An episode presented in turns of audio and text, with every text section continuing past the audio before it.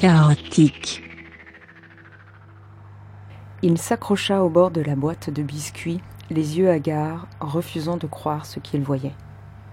Ils étaient gâtés. Il contemplait l'impossible, des biscuits couverts de toiles d'araignée, souillés, moisis, détrempés.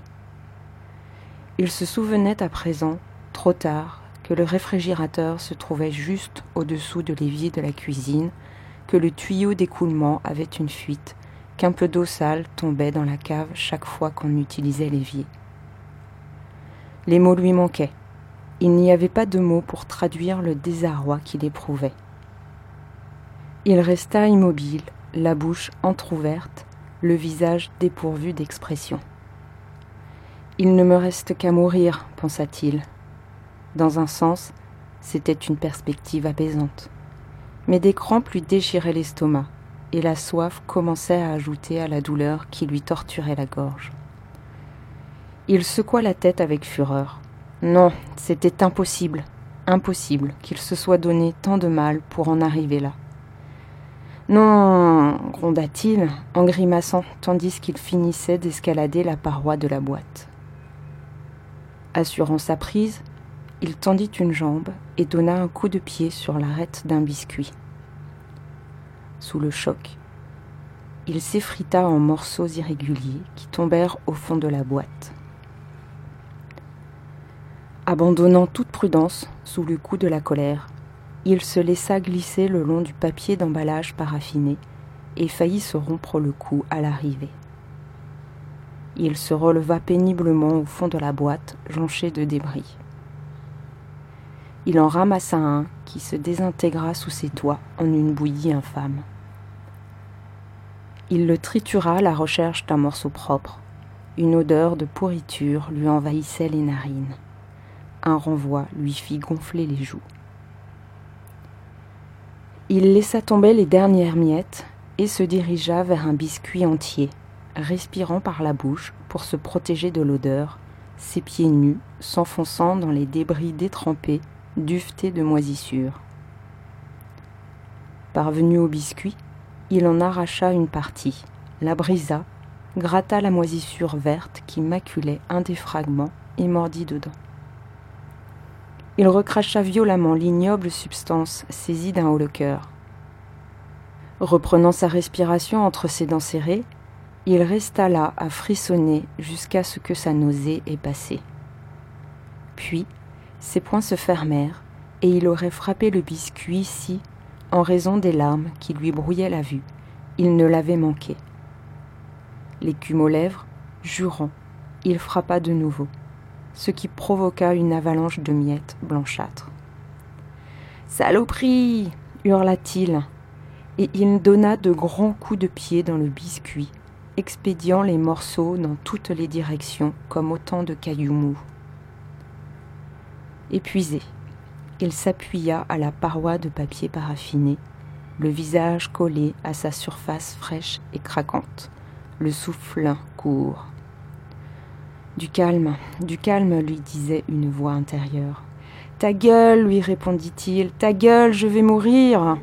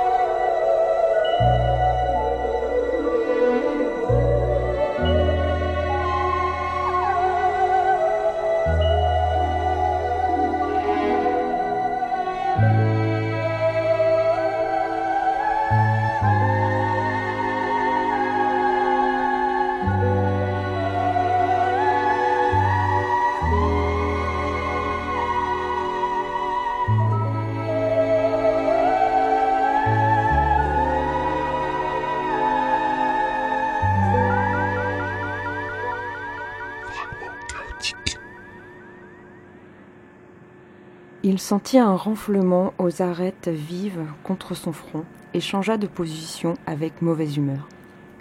Illumination de l'autre côté du papier.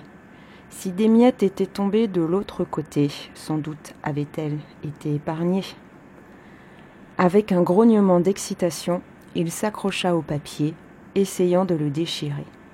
Mais ses doigts dérapèrent sur la surface lisse et il tomba sur un genou. Il se relevait quand l'eau le frappa. Un cri s'étrangla dans sa gorge au moment où la première goutte explosait sur sa tête. La seconde s'écrasa sur son visage, l'aveuglant, lui faisant l'effet d'une gifle glacée. La troisième rebondit sur son épaule droite en une pluie de particules cristallines. Le souffle coupé, il recula précipitamment, trébucha sur une miette, tomba à la renverse sur la couche de bouillie froide qui tapissait le fond de la boîte, se releva en hâte, ses mains et sa tunique couvertes de fange. Devant lui, les gouttes continuaient à s'écraser en un véritable torrent, emplissant la boîte d'une brume qui le trempait. Il se mit à courir. Arrivé à l'autre bout de la boîte, il se retourna et, encore étourdi, regarda les énormes gouttes s'abattre sur le papier paraffiné. Il se palpa le crâne. Il avait eu l'impression d'être frappé par un marteau de forgeron enveloppé de chiffon. Dieu du ciel, murmura-t-il d'une voix rauque en se laissant glisser le long du papier, jusqu'à se retrouver assis dans la fange, la tête dans les mains, les yeux fermés, de petits gémissements de chiots au fond de la gorge.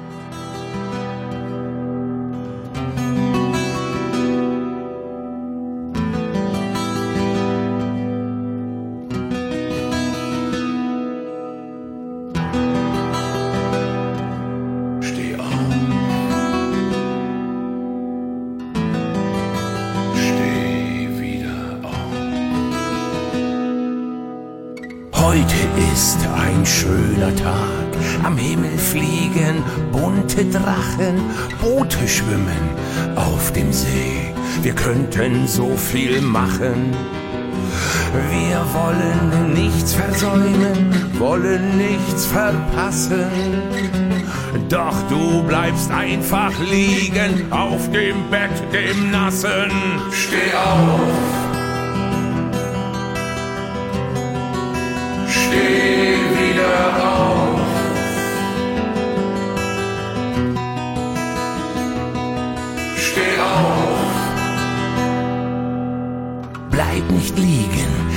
Wär schade. Zirkus ist heut in der Stadt.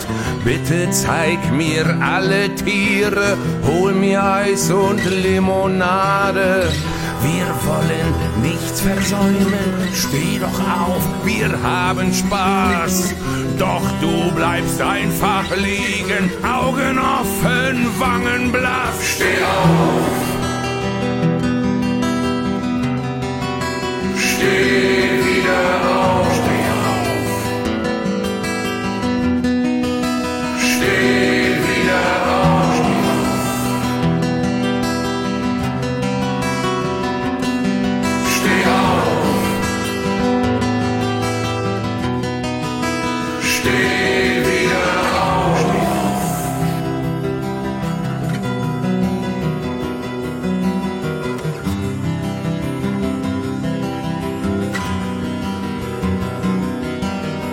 Warum muss ich immer warten? Warum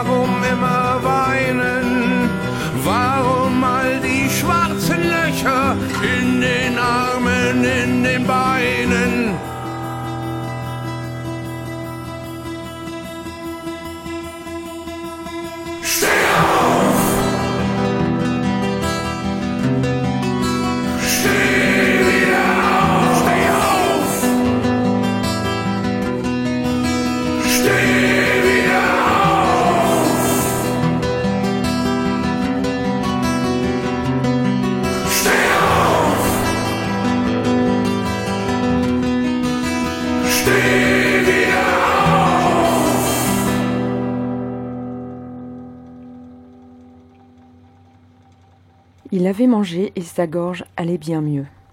Il avait bu les gouttes d'eau dont était constellé le papier paraffiné. À présent, il s'employait à constituer une provision de miettes. Il avait commencé par crever le papier à coups de pied, puis s'était faufilé de l'autre côté. Après avoir mangé, il s'était mis à transporter en sens inverse les miettes restées intactes pour les entasser dans un coin de la boîte. Cette tâche accomplie, il pratiqua d'autres déchirures dans le papier pour remonter. Il fit plusieurs voyages, transportant chaque fois hors de la boîte une ou deux miettes. Cela lui prit une bonne heure.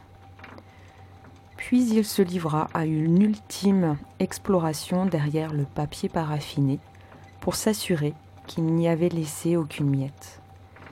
Mais il ne trouva qu'un débris de la taille de son petit doigt qu'il mâchonna en effectuant son dernier voyage autour de la boîte. Une fois ressorti de derrière le papier, il jeta encore un coup d'œil sur l'intérieur de la boîte, mais il ne restait plus rien de récupérable. Debout au milieu des biscuits en ruine, les mains sur les hanches, il secoua la tête. Au mieux, ses efforts se soldaient par deux jours de subsistance. Jeudi, il se retrouverait encore à court de nourriture. Il chassa cette pensée. Il y avait déjà suffisamment de problèmes à résoudre. Il se soucierait de celui-ci lorsque jeudi serait là. Il sortit de la boîte. Il faisait beaucoup plus froid à l'extérieur et il frissonna, les épaules rentrées. Il avait eu beau l'essorer au maximum, sa tunique était encore humide. Il s'assit sur la partie entortillée de la corde, une main posée sur le tas de miettes obtenu de haute lutte. Un fardeau trop lourd pour qu'il puisse le transporter jusqu'en bas. Il devrait effectuer au moins une douzaine de voyages, ce qui était hors de question. Incapable de résister à la tentation, il prit un morceau de biscuit gros comme son poing et il mordit à belles dents tout en essayant de trouver une solution à son problème.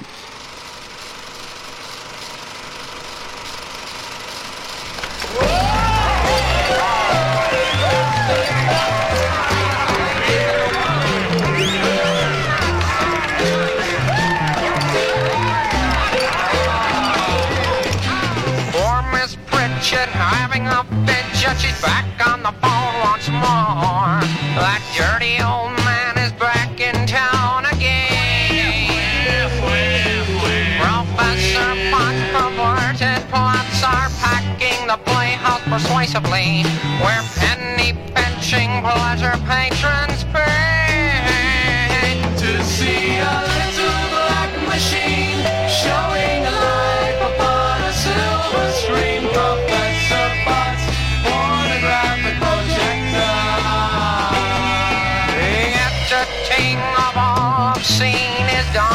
the Free Love Society, with Walter Bond as acting president. The incidents and the violence add a bit of variety, assuring that your time will be well spent. It's just a little black machine showing life upon a silver screen. Professor Potts,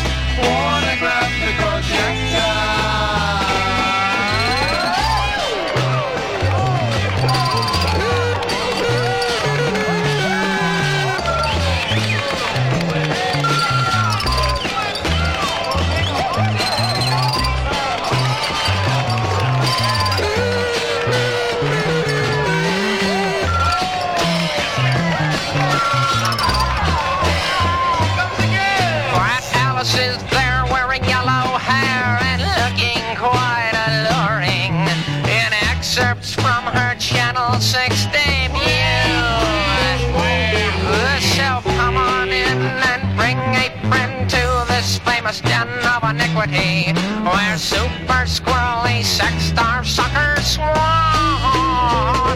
To see a little black machine showing life upon a silver screen. Professor Potts, pornographic projector.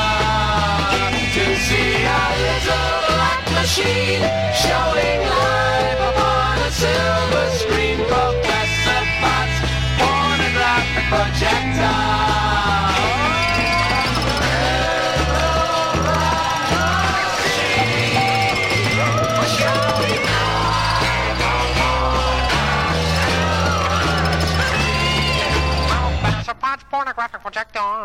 Fragment chaotique. chaotique. Sur Sur large.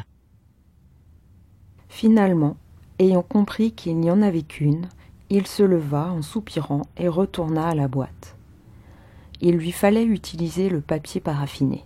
La barbe, pensa-t-il, tout ça pour manger pendant deux jours de plus, au mieux. Bandant les muscles de ses bras et de son dos, les pieds appuyés contre la paroi de la boîte, il réussit à arracher un morceau de papier de la taille d'une petite couverture. Il le traîna jusqu'au bord du réfrigérateur, l'étendit bien à plat, empila les miettes de biscuit en son centre, puis le rabattit de manière à en faire un ballot bien serré qui arrivait à peu près à la hauteur de ses genoux. Il se coucha sur le ventre, la tête surplombant le vide, qu'il mesura du regard. Il se trouvait à une hauteur excédant celle de la lointaine corniche qui marquait la frontière du territoire de l'araignée. Une longue chute pour son chargement. Mais bon, ce n'était déjà que des miettes, qu'elles se transforment en miettes plus petites ne changeait pas grand-chose.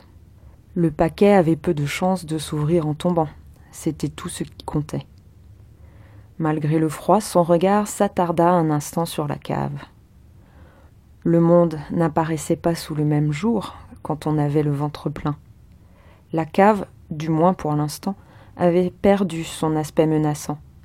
Elle se réduisait à un paysage étrange et froid, baigné d'une lumière tremblante, voilé par la pluie, à un monde de verticales et d'horizontales, de surfaces grises et noires sur lesquelles se détachaient seulement les teintes poussiéreuses d'objets au rebut. Un univers de grondements sourds, de bruits intermittents qui ébranlaient l'air comme autant de coups de tonnerre. Son univers. Il se plaça derrière son ballot de nourriture, s'arc-bouta pour le pousser jusqu'à l'extrême bord du réfrigérateur et d'une dernière poussée du pied le fit tomber dans le vide. De nouveau allongé sur le ventre, il regarda dégringoler le paquet, le vit rebondir sur le sol et l'entendit s'immobiliser dans un concert de craquements. Il sourit. L'enveloppe de papier avait tenu. Okay. Let's go. I am like obsessed. I'm drowning in your eyes. It feels like I've been blessed. Cause you're like paradise. And when we're both undressed, I'm almost paralyzed. Paralyzed. Paralyzed. I need you, you're the best. With us, there is no stress. No need for other guys. With you, the time flies. You got a place to rest. And that's between my thighs. I press against your chest and then I realize. If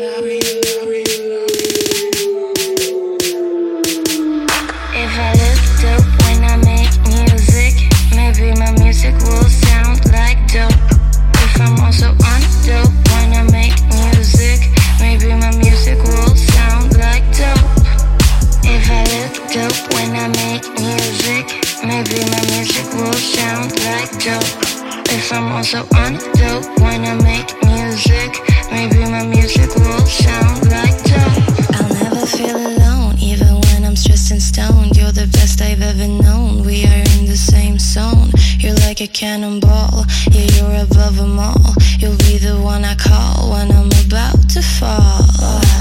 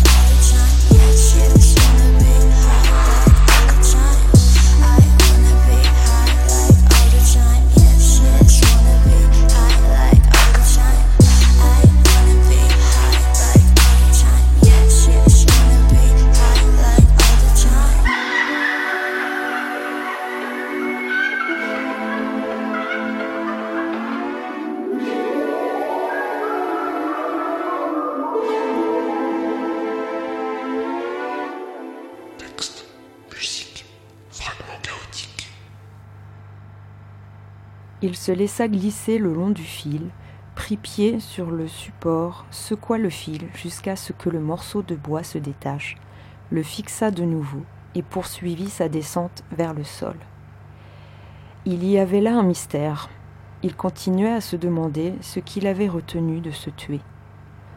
Le caractère désespéré de sa situation aurait pleinement justifié son suicide. Pourtant, malgré sa fréquente envie de pouvoir aller jusqu'au bout, quelque chose l'avait toujours arrêté. Il n'aurait su dire s'il regrettait de ne pas avoir réussi à mettre fin à ses jours. Il lui semblait parfois que l'alternative n'avait pas d'importance, sinon d'un point de vue vaguement philosophique. Mais était-il jamais arrivé à un philosophe de rétrécir? Ses pieds se posèrent enfin sur le sol glacé.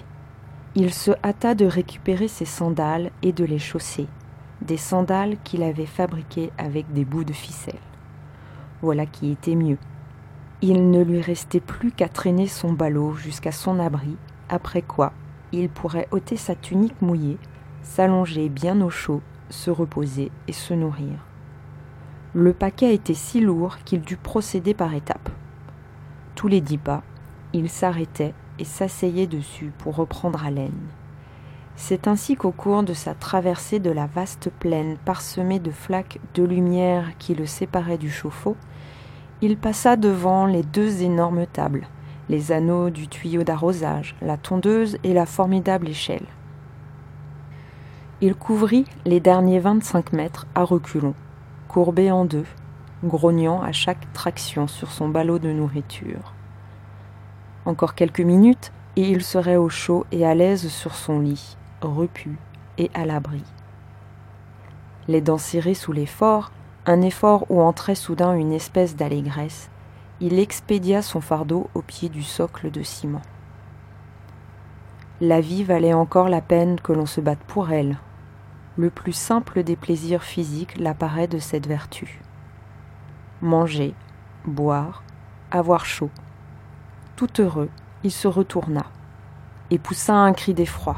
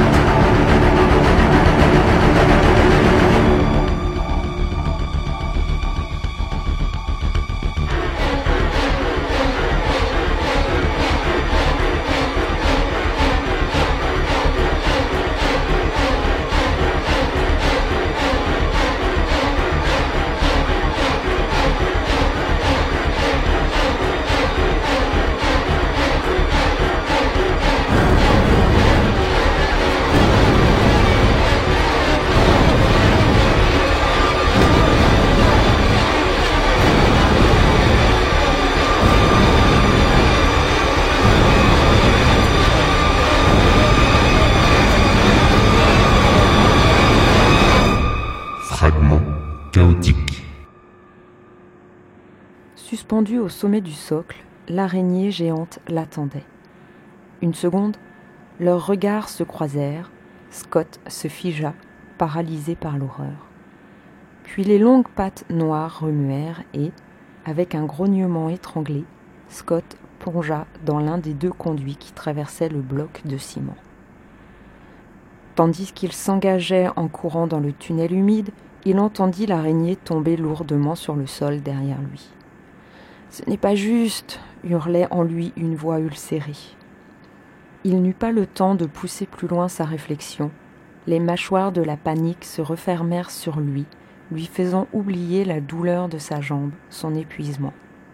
Ne restait plus que la terreur. Il jaillit de l'autre côté du socle et jeta un bref regard en arrière, le temps de voir la forme sombre qui déboulait dans le tunnel. Puis, reprenant sa respiration, il se mit à courir vers la cuve à mazout. Inutile d'essayer d'atteindre le tas de bois, l'araignée le rattraperait bien avant. Il fonça vers le grand carton déchiré qui se trouvait sous la cuve, sans savoir ce qu'il ferait une fois qu'il l'aurait atteint, poussé uniquement par la recherche instinctive d'un abri. Le carton contenait des chiffons. Peut-être pourrait-il s'y enfouir, hors d'atteinte de la veuve noire. Il ne regardait plus en arrière, c'était inutile. Il savait que l'énorme masse ballonnée le poursuivait, perché sur ses longues pattes noires. Il savait aussi que c'était uniquement parce que l'une de ses pattes manquait qu'il avait une chance d'atteindre le carton le premier. Il traversa des carrés de lumière visqueux, ses sandales martelant le sol, sa tunique claquant autour de ses membres. Chaque inspiration lui brûlait la gorge, ses jambes s'agitaient comme des pistons pris de folie. La cuve à mazout se dressa enfin au-dessus de lui. Il s'enfonça dans l'ombre immense qu'elle projetait, l'araignée raclant le sol à moins de cinq mètres de lui. Dans un grognement, Scott s'arracha au ciment et saisissant un bout de ficelle qui pendait là, se projeta en l'air et plongea les pieds en avant à travers la déchirure du carton. Il atterrit un peu n'importe comment sur le tas de chiffons. Lorsqu'il se redressa, il entendit le grattement des pattes de l'araignée contre la paroi du carton. Il essaya de se mettre debout, mais perdit l'équilibre sur l'amas instable des chiffons et s'affala. Étendu de tout son long, il vit la masse noire hérissée de pattes se profiler dans le V de la déchirure et la franchir.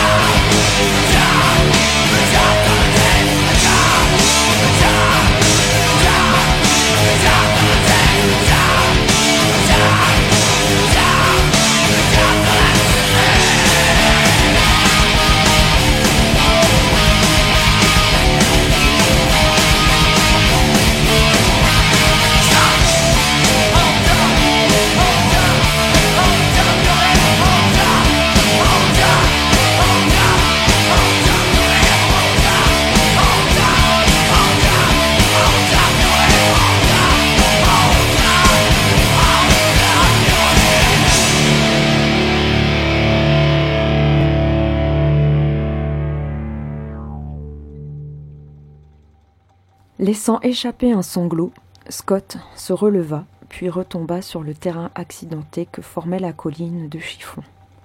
Celle-ci céda deux fois, la première sous son poids, la seconde sous l'impact de l'araignée gigotante qui fonçait sur lui. Il n'avait plus le temps de se remettre debout.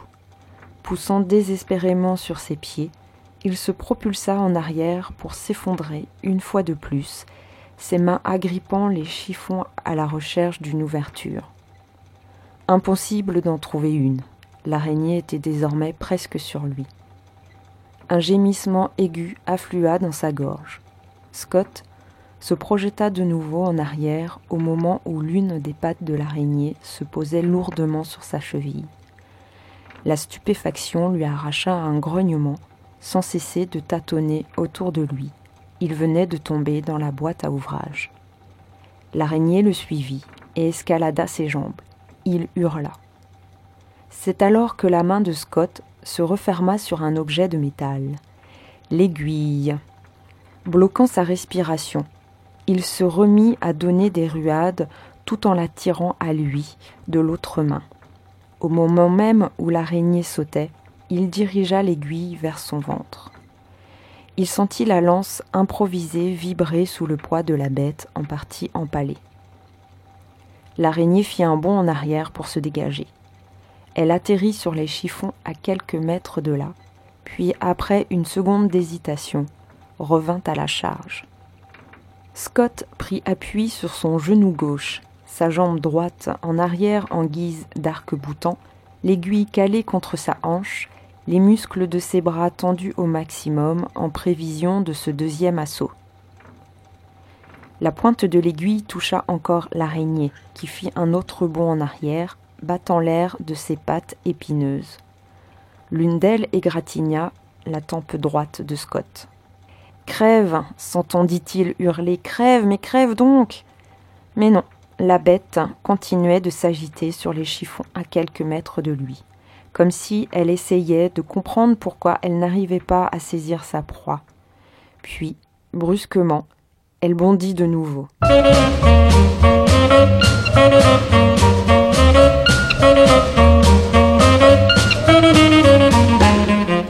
Il s'est levé à mon approche, debout il était plus petit. Je me suis dit, c'est dans la poche, ce mignon-là, c'est pour mon lit. Il m'arrivait jusqu'à l'épaule, mais il était rappelé comme tout. Il m'a suivi jusqu'à ma piole, et j'ai crié, vas-y mon loup, fais-moi mal, Johnny, Johnny, Johnny, envoie-moi au ciel. Zoom, fais-moi mal, Johnny, Johnny, Johnny, moi j'aime l'amour qui fait boum. Il va lui faire mal, il va lui faire mal, il va lui faire mal, il va lui faire mal. Il n'avait plus que ses chaussettes, des belles jaunes avec des raies bleues. Il m'a regardé d'un œil bête, il comprenait rien, le malheureux. Et il m'a dit l'air désolé, je ne ferai pas de mal à une mouche. Il m'énervait, je l'ai giflé et j'ai grincé d'un air farouche. Me fais-moi mal, Johnny, Johnny, Johnny, je suis pas une mouche. Fais-moi mal, Johnny, Johnny, Johnny, moi j'aime l'amour qui fait boum. Vas-y, fais-lui mal, vas-y, fais-lui mal, vas-y, fais-lui mal, vas-y, fais-lui mal. Voyant qu'il ne s'excitait guère, je l'ai insulté sauvagement. J'y ai donné tous les noms de la terre et encore d'autres bien moins courants. Ça l'a réveillé aussi sec et il m'a dit arrête ton chat, tu me prends vraiment pour un pauvre mec. Je vais t'en refiler de la série noire. Ah, tu me fais mal, Johnny, Johnny, Johnny, pas avec les pieds. Si tu me fais mal, Johnny, Johnny, Johnny, j'aime pas l'amour qui fait bing. Il lui a fait mal, il lui a fait mal, il lui a fait mal, il lui a fait mal. Il a remis sa petite chemise, son petit complet, ses petits souliers. Il est descendu l'escalier en me laissant une épaule démise.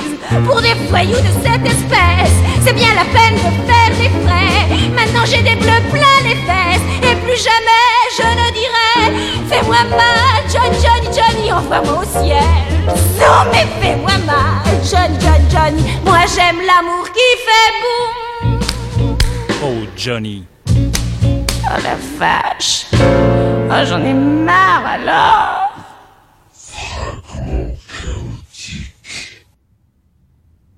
Cette fois, à peine eut-elle touché la pointe de l'aiguille qu'elle s'arrêta net et s'empressa de faire marche arrière. Scott ne la quittait pas des yeux, son corps accroupi ne forma qu'un bloc de muscles tendus, la lourde aiguille tremblant un peu dans ses mains mais toujours pointée vers l'araignée. Il sentait encore l'horrible poids de la bête sur ses jambes, le contact de cette patte qui l'avait égratigné. Il plissa les paupières pour distinguer la forme noire au milieu des ombres. Il n'aurait su dire combien de temps il resta ainsi. La transition fut imperceptible, mais soudain, comme par enchantement, il ne vit plus que les ombres. Un bruit confus se fit dans sa gorge. Il se mit debout, les jambes flageolantes, et regarda autour de lui. Au loin, la chaudière s'éveilla à la vie, et le cœur battant à tout rompre, il se retourna, croyant que l'araignée allait lui sauter dessus par derrière. Il resta là un long moment, à inspecter les environs, le poids de l'aiguille lui tirant sur les bras. Enfin, il lui vint à l'esprit que l'araignée était partie. Une immense vague de soulagement et d'épuisement déferla sur lui. L'aiguille semblait de plomb. Elle lui tomba des mains et heurta bruyamment le fond de la boîte à ouvrage. Ses jambes se déroubèrent sous lui, et il s'écroula en un tas informe, donnant de la tête contre l'instrument qui lui avait sauvé la vie. Il resta ainsi un petit moment, tout ramolli, à bout de force. L'araignée était partie. Il avait réussi à la faire fuir. Mais l'idée que la bête était toujours vivante ne tarda pas à refroidir sa joie. Elle pouvait l'attendre dehors, prête à bondir au moment où il sortirait. Elle pouvait le guetter sous le chauffe-eau, comme tout à l'heure. Il se mit lentement sur le ventre et enfouit son visage dans ses bras. Qu'avait-il accompli finalement? Il restait à la merci de l'araignée.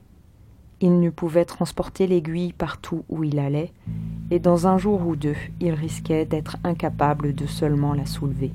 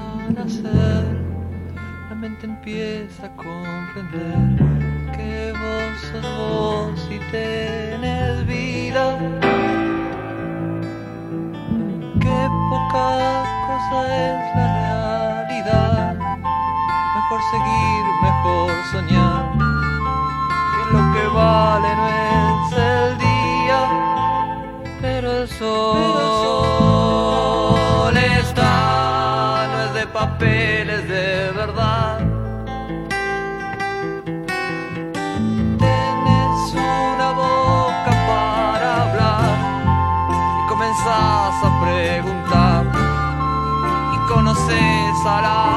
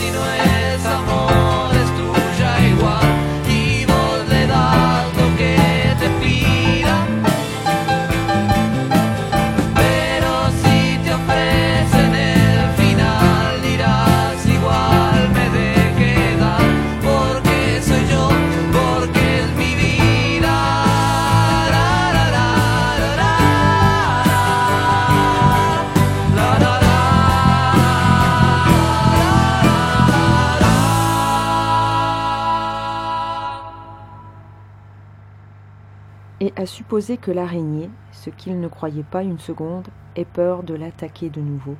Il serait à court de nourriture dans deux jours, sans parler de ses difficultés croissantes pour avoir accès à l'eau, de ses vêtements à retoucher constamment, de l'impossibilité de sortir de la cave, et pire que tout, toujours là, à le travailler, de la terreur de ce qu'il adviendrait de lui dans la nuit du samedi au dimanche. Il se remit tant bien que mal sur ses pieds et chercha à tâtons le couvercle de la boîte à ouvrage. Après l'avoir rabattu sur sa tête, il se laissa aller dans les ténèbres. Et si j'ai tout fait? se demanda-t-il. Aucune importance. Depuis le début, il n'avait cessé de fuir, physiquement, devant les hommes, les enfants, le chat, l'oiseau, l'araignée, et pire encore, mentalement. Devant la vie, devant ses problèmes et ses peurs, reculer, battre en retraite, ne jamais faire front, céder, renoncer, se rendre, voilà tout ce dont il avait été capable. Il vivait encore, mais était-il question de vivre ou de laisser parler l'instinct de survie? Certes, il continuait de se battre pour trouver de quoi boire et manger, mais n'était-ce pas inévitable quand on avait décidé de continuer à vivre? Il avait envie de savoir. Était-il une personne à part entière Un individu? Avait-il quelque importance? Était-ce suffisant pour survivre? Il n'en savait rien. Peut-être était-il un homme, peut-être essayait-il d'affronter la réalité. Mais peut-être n'était-il qu'une ombre minuscule, pathétique, qui ne vivait que par habitude, machinalement, agit plutôt qu'agissante, objet plutôt que sujet. Il s'endormit roulé en boule et frissonnant, pas plus gros qu'une perle, sans avoir trouvé de réponse.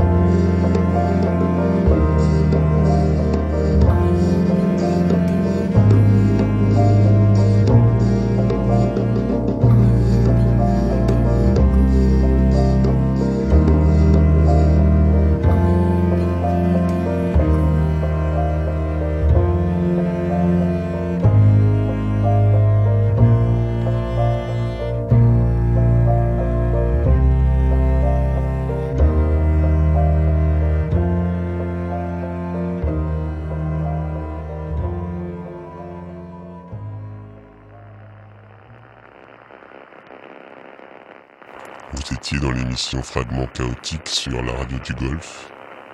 Le texte du jour était L'homme qui rétrécit par Richard Matheson sur une traduction de Jacques Chambon.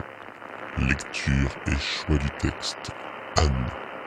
Sélection musicale et réalisation Ewen. Émission à retrouver sur Mixcloud et toutes les plateformes de podcast.